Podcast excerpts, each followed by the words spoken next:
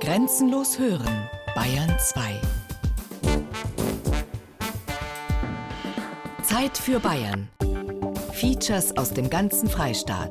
Sonn- und Feiertags kurz nach 12.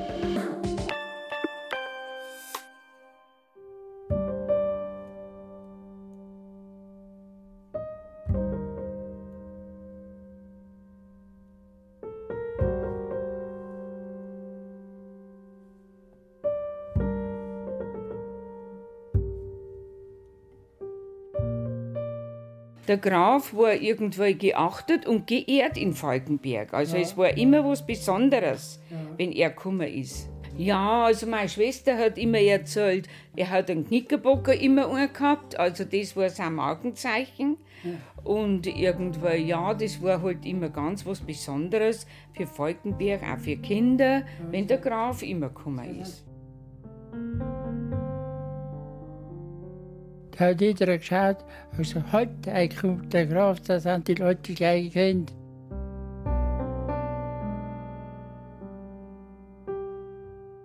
In Falkenberg ist Friedrich Werner Graf von der Schulenburg unvergessen. Es war ein Ereignis, wenn der Diplomat in das Dorf kam, sagen Martha Fahrenbauer und Engelbert Mark. Schulenburg kaufte die Burg als Ruine und baute sie wieder auf. Hier im Landkreis Tirschenreuth wollte er seinen Lebensabend verbringen. Doch dazu kam es nicht. Am 10. November 1944 wurde er als Mitglied des deutschen Widerstands hingerichtet. Der Volksgerichtshof der Nazis kannte keine Gnade. Hitlers berüchtigter Blutrichter Roland Freisler sprach das Urteil. Im Namen des deutschen Volkes. Der Volksgerichtshof verließ das Urteil. Erwin Plan haben an vorbereitenden Beratungen der Verräter vom 20. Juli teilgenommen. Dadurch haben sie zugleich für immer ehrlos unseren Kriegsfeinden Vorspann geleistet. Sie werden mit dem Tode bestraft.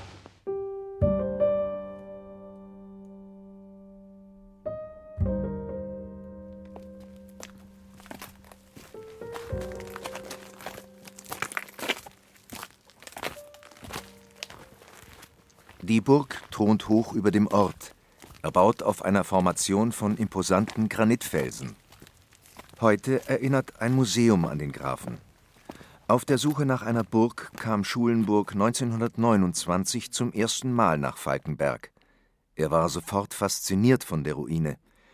Doch erst 1936 konnte er das Denkmal vom Land Bayern kaufen.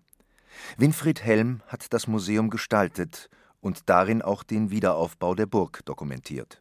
Das Dach war weg, es ist wirklich bloß noch ein Stumpf gewesen. Der Bergfried war um, äh, ich glaube, sechs, sieben Meter kürzer. Das Ganze ist ja seit dem 17. Jahrhundert äh, verfallen, wurde auch als Steinbruch genutzt. Also die Falkenberger haben sich da schon gut bedient bei Zeiten, wo es notwendig war, zum Beispiel beim Bau vom Pfarrstadel mit diesem Mauerwerk. Es sind ja wirklich auch schön gearbeitete Quader verfügbar gewesen. Die hat man abgetragen und wiederverwendet. Fünf Jahre dauerte der Wiederaufbau der Burg. Erst 1941 war sie bewohnbar. Aber zunächst waren die Arbeiten sehr zügig vorangegangen. Das belegen Fotos, aber auch Akten und Rechnungen der beteiligten Baufirmen. Ab 1939 ist ja so gewesen, dass Mittel und Personal rar waren wegen dem Krieg. Viele Arbeiter eingezogen. Da ist deutlich langsamer vorangegangen. Aber das Wesentliche ist eigentlich schon in den ersten Monaten passiert. Wenn man diese Fotos anschaut, 36 im Frühsommer Baubeginn, dann schon im, ich glaube September war es, richtfest. Also in wenigen Monaten haben die mit ganz einfachen Mitteln, also äh, Handarbeit und äh, primitive Werkzeuge, Großartiges geleistet durch diese hiesigen Handwerker. Und wenn man die Fotos sieht, natürlich, es waren schon 20, 30, 40 Mann auf dem Bau, aber es ist alles mit händischer und, und ganz einfachen Maschinen passiert. Alte Schwarz-Weiß-Fotos zeigen den Botschafter und seine Lebensgefährtin Alwine von Duberg 1933 auf der Ruine. Da war für die beiden die Welt noch in Ordnung. Schulenburg, groß, kahlköpfig, mit Schnauzbart, wie immer perfekt angezogen, mit Anzug und Hut, hat ein Lächeln im Gesicht. Auch die dunkelhaarige Alwine von Duberg, weiße Bluse, graues Kostüm, wirkte gelöst.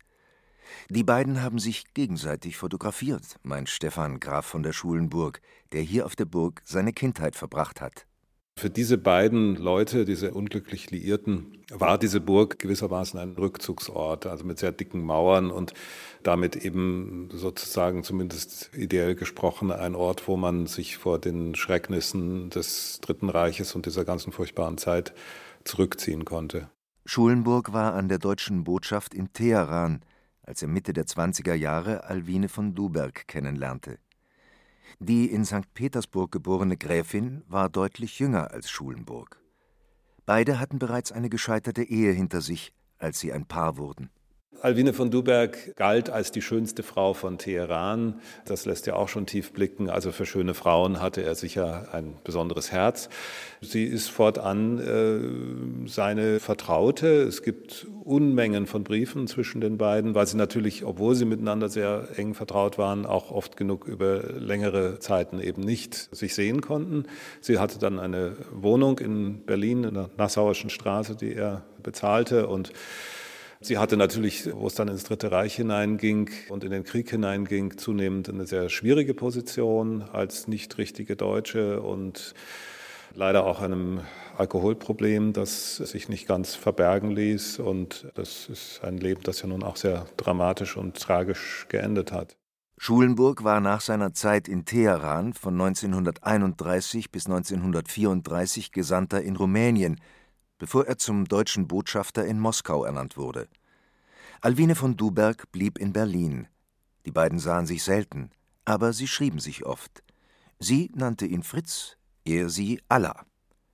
Allah, Moskau, 13.09.1937, steht auf einem Karton mit Briefen, der im Bundesarchiv in Berlin liegt. Da freuten sie sich beide noch auf die Burg. Lieber Fritz, ich werde mich freuen, dich auf der Burg glücklich zu wissen denn du hast für die Menschheit viel gemacht und eine ruhige Ecke verdient. Und du wirst schöne Stunden auf der Burg erleben, du edler Hagestolz. Schulenburg ließ sich immer wieder Dinge nach Moskau schicken, bestellte etwa vor Weihnachten 1937 für seine Bediensteten bei Allah kleine Tannenbäume oder Schallplatten. Er bat sie auch immer wieder um Verständnis für seine Arbeit, so in einem Brief vom 8. Mai 1940. Hier geht es um die ganz großen Dinge, um die Dinge, die für unser Volk Tod und Leben bedeuten. Da muss ich einfach meine eigenen privaten Interessen hinter denen der Gesamtheit zurücktreten lassen. Ich kann nicht anders. Wenn sie in Falkenberg waren, übernachteten die beiden im Forstamt bei der Familie Böhm in getrennten Zimmern, wie sich Sohn Anton Böhm erinnert.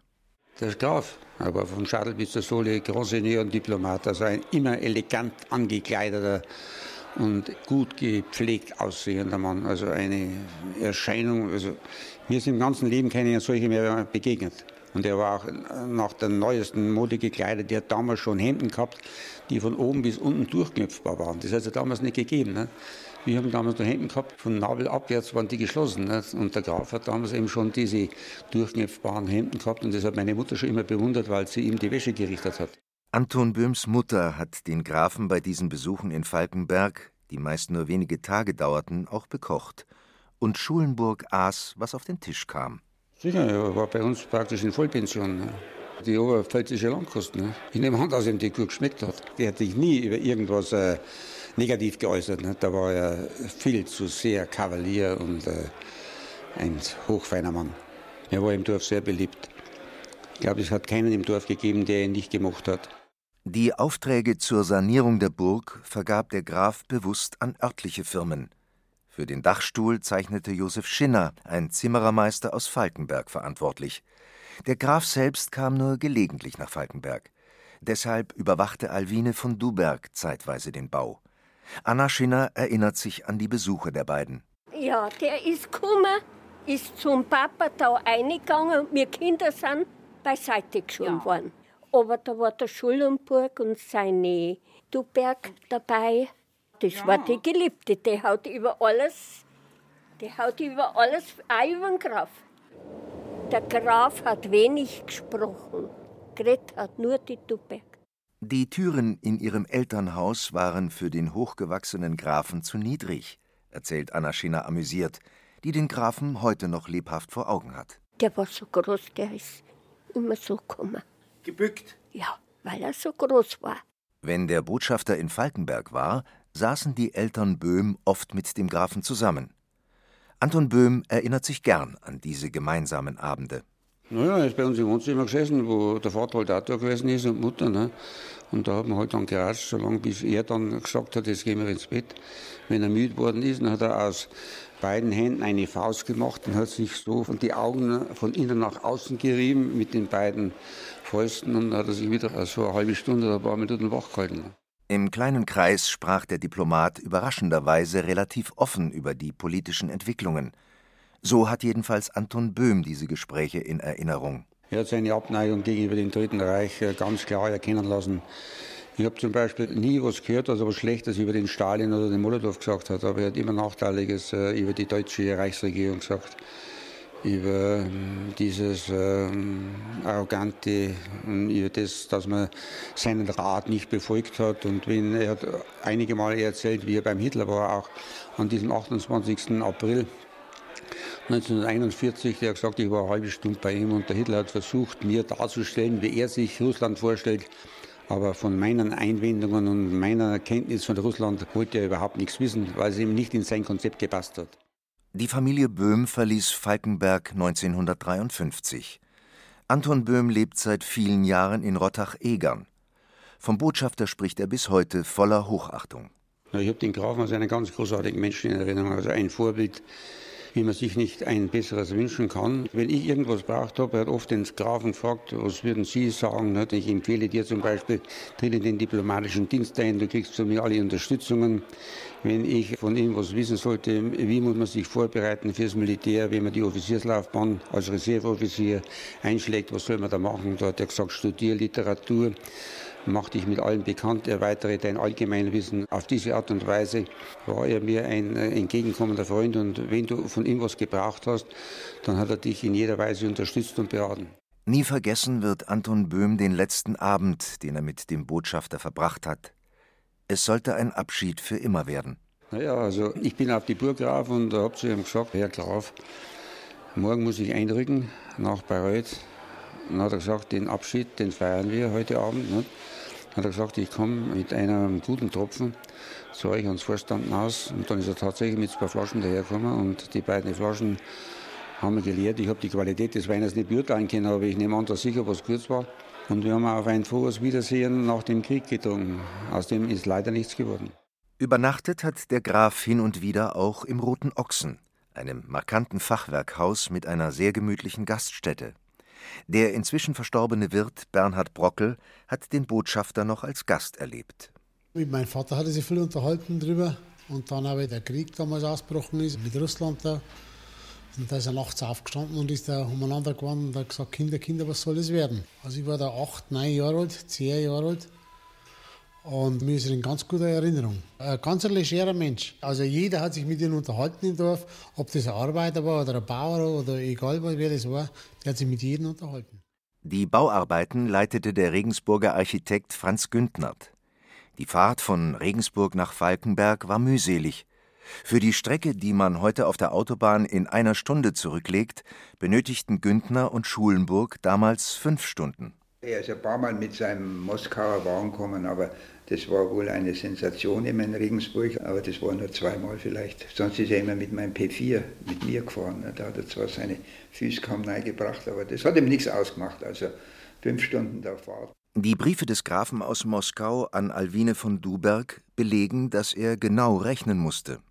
Geld spielte durchaus eine Rolle im Haus von der Schulenburg. Franz Güntner berichtete Anfang der 90er Jahre noch über seine Zusammenarbeit mit dem illustren Bauherrn. Sehr, sehr jovial, nicht wahr? Nur, dass er sich nicht angebietet hat. Nicht? Er war schon der Herr Graf. Nicht? Also, der wäre der richtige Grand Seigneur für den Ort gewesen. Nicht? Da gibt es gar keinen Zweifel. Das wäre wunderbar gewesen. Und wenn er dann gekommen ist, dann ist die Wirtssturm voll gewesen, dann, dann, hat er die alle aushalten müssen und das hat ihm gefallen und er war denkbar großzügig in der Hinsicht. Aber so viel Geld war da nicht dahinter gesteckt.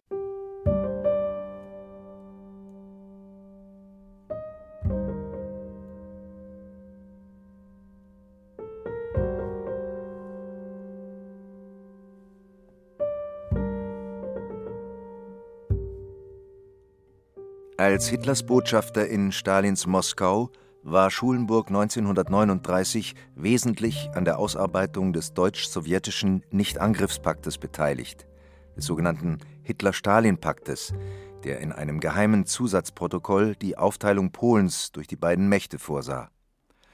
Schulenburg hatte bis zuletzt gehofft, einen Krieg gegen die Sowjetunion verhindern zu können. Unter Tränen soll er Molotow 1941 die Kriegserklärung Deutschlands überreicht haben. Historiker bezeichnen Schulenburg als Friedensfreund und werten den Überfall Deutschlands auf die Sowjetunion als seine größte berufliche Niederlage. Er war natürlich dann doch nicht mehr als ein bekannter Diplomat. Er war weder Außenminister noch war er persönlicher Berater des Führers. Schulenburg blieb nach seiner Rückkehr aus der Sowjetunion im diplomatischen Dienst und leitete ein Russlandgremium des Auswärtigen Amtes. In Ehren gehalten hat Franz Güntner all die Jahre eine Postkarte des Grafen aus dieser Zeit. Hier in der Burg bin ich verhältnismäßig oft aber leider nie lange. Eben war ich neun Tage hier, muss aber übermorgen wieder nach Grumhübel zurückfahren und so weiter. Alla Duberg war da nicht mehr in Falkenberg. Der Graf hatte sie immer wieder in den Briefen aus Moskau ermahnt, auf ein gutes Einvernehmen mit den Leuten zu achten. Doch Alla fand die Falkenberger schrecklich. Im Staatsarchiv Amberg findet sich ein Schreiben des Landrates von Tirschenreuth vom 9. Juli 1941 an den Regierungspräsidenten in Regensburg. Betreff Verhalten der Frau von Duberg in Falkenberg. Diese Frau machte sich in der Öffentlichkeit bald sehr auffällig. Sie bekam Streit mit allen Leuten, wie dem Wirt, bei dem sie wohnte, den Handwerkern usw. So Dann begann sie zu trinken und ließ sich in betrunkenem Zustand in der Öffentlichkeit wiederholt stark gehen. Auch in Sexualibus scheint sie sich sehr frei gegeben zu haben. Sie hat durch ihr Benehmen fortwährend Anlass zur Unruhe gegeben. Ihr Verhalten wurde von der Bevölkerung, besonders in Anbetracht der Zeitumstände, als sehr anstößig empfunden. Das Ansehen des Grafen von der Schulenburg hat unter diesen Vorgängen gelitten. Die Gestapo, ihrerseits auf Alwine von Duberg aufmerksam gemacht, zog Konsequenzen. Die Gräfin musste Falkenberg verlassen, wie der Landrat berichtete. Die Geheime Staatspolizei hat nunmehr einen Beschluss erlassen, wonach Frau von Duberg aus dem Land Bayern weggewiesen wird. Dieser Beschluss wurde gestern vollzogen. Frau von Duberg wurde nicht ohne eine große Szene ihrerseits gezwungen, Falkenberg zu verlassen und von einem Beamten der Gestapo Regensburg zwangsweise nach Marktredwitz in den Berliner Schnellzug geschafft. Die Bevölkerung von Falkenberg ist sehr froh, dass diese Frau fort ist. Der Botschafter Graf von der Schulenburg soll sich zurzeit auf der Heimreise nach Deutschland in der Türkei befinden. Er hat von diesen Vorgängen in Falkenberg wohl noch keine Kenntnis. Alwine Duberg lebte von nun an ganz in ihrer Berliner Wohnung. Auch nach der Rückkehr des Botschafters wurde sie nicht glücklich. Sie starb 1944 im Alter von 47 Jahren. Vermutlich wurde sie in der Heil- und Pflegeanstalt Obrawalde bei Meseritz im damaligen Brandenburg, heute Polen, ermordet. Darauf deuten Akten im Landesarchiv Berlin hin. Ihr Lebensgefährte wurde nur ein halbes Jahr später ermordet. Wegen seiner Verbindungen zum deutschen Widerstand hat ihn die Gestapo nach dem Attentat auf Adolf Hitler vom 20. Juli 1944 verhaftet, zunächst wieder freigelassen, dann erneut festgenommen und vor den berüchtigten Volksgerichtshof gestellt. Als Russlandkenner wurde Schulenburg von den Verschwörern neben Ulrich von Hassel als möglicher neuer Außenminister gehandelt. Er bestritt aber, von der Verschwörung gewusst zu haben. Ich wusste von der ganzen Geschichte, von der Rolle, die Herr Gördler irgendwo spielte, von der Verschwörung. Wussten Sie nicht? Wusste ich gar keine Ahnung. Ich kannte diese ganzen Leute vom Militär nicht, nichts gar. Sie wussten nicht. Sie war so ein völlig unbeschriebenes Blatt. Ja. Auf der anderen Seite war ich, äh, galt ich so im Publikum, wenn ich mich mal so ausdrücken soll, ein ganz allgemeines Wort zu brauchen. Ich war als der Mann, der eben äh, bis zum letzten Augenblick in Moskau gesessen hatte, ja. der in Moskau sehr gut Bescheid wusste, ja. der Russland vielleicht mit am besten, weil es ja. natürlich andere, die es genau ebenso gut kannten, ja. aber bildeten die Leute sich ein. Und die Folge davon war, dass ich bei all, wo ich überhaupt nur hinkam und wo ich nur überhaupt nur jemand mit mir reden. Und Sie auf Russland angesprochen? Da wurde ich ausgequetscht, nicht wahr? Ja, auf klar. Russland, nicht wahr? Und so ist auch diese Sache mir erschienen. Die Verhandlungen vor dem Volksgerichtshof wurden gefilmt. Auch der Prozess gegen den Botschafter. Ein Teil der Aufnahmen ist erhalten. Es macht so einen sehr, sehr schlechten Eindruck, dass Sie in Ihren Aussagen bei einem Punkt eine Darstellung geben, von der ich mir gar nicht denken kann, dass Sie das aufrechterhalten. Die Beweise gegen den ehemaligen Botschafter waren dünn. Außenminister Rippentrop hätte ihn vielleicht retten können, aber er setzte sich nicht für Schulenburg ein. Vor seinem Tod bat Schulenburg einen ehemaligen Mitarbeiter der deutschen Botschaft, dem sowjetischen Außenminister eine Nachricht zu überbringen. Sagen Sie Herrn Molotow, ich sei für die Sache gestorben, der ich in Moskau mein Leben gewidmet hatte. Einer der letzten, die den Grafen vor seiner Hinrichtung sahen, war Harald Pölchau, Gefängnispfarrer und selbst Widerstandskämpfer. Er war ein alter Mann mit einem durchgearbeiteten Gesicht, müde, resigniert und dankbar für die kleinste Freundlichkeit. Meine Besuche bei ihm trugen typischen Novembercharakter. Es war in seiner Zelle dunkel, man konnte kaum eine Zeile lesen. Als es soweit war, ging er gelassen in den Tod.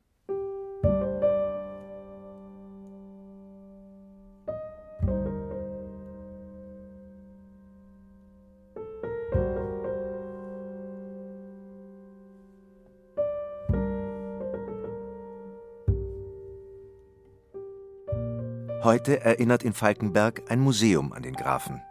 In dem Raum, in dem er seine Memoiren schreiben wollte, hängt ein lebensgroßes Foto.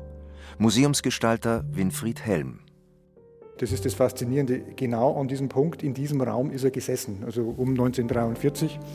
Und hier an dem Tisch, der abgebildet ist, wollte er dann seine Memoiren schreiben. So ist es überliefert und es war ihm dann nicht vergönnt.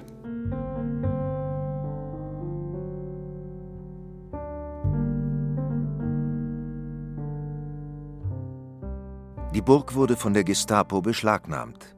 Eine minutiöse Liste verzeichnet das Inventar, gezeichnet von Luitpold Kuhn, dem stellvertretenden Chef der Regensburger Gestapo. Der Schreibtisch des Botschafters hat hier auf der Burg die Zeiten überdauert. Darauf steht die schwarze Kontinentalschreibmaschine des Botschafters. Ja, der Schreibtisch ist natürlich für uns deswegen ein wichtiges, authentisches Objekt, weil er versiegelt ist. Also im Jahr 1944, im, im Herbst nach der Beschlagnahmung der Burg durch die Nazis, sind da Siegel, Gestapo-Siegel draufgekommen. Zwei sind schon weg, aber zwei sind noch drauf. Und er ist sicherlich hier an dem Tisch gesessen äh, mit dieser Schreibmaschine und hat seine Briefe getippt.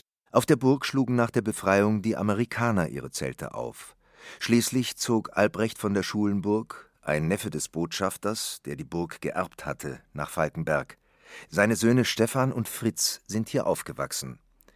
Die Familie hat die Burg inzwischen an die Gemeinde verkauft. Die beiden Schulenburgs sprechen mit Stolz von ihrem Onkel.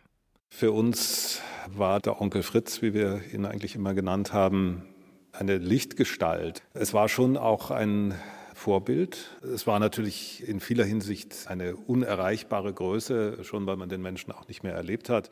Also er war zumindest ein Kämpfer für den Frieden, das kann man wohl ganz generell sagen. Also für den Frieden hat er sich tatsächlich so gut es ging eingesetzt.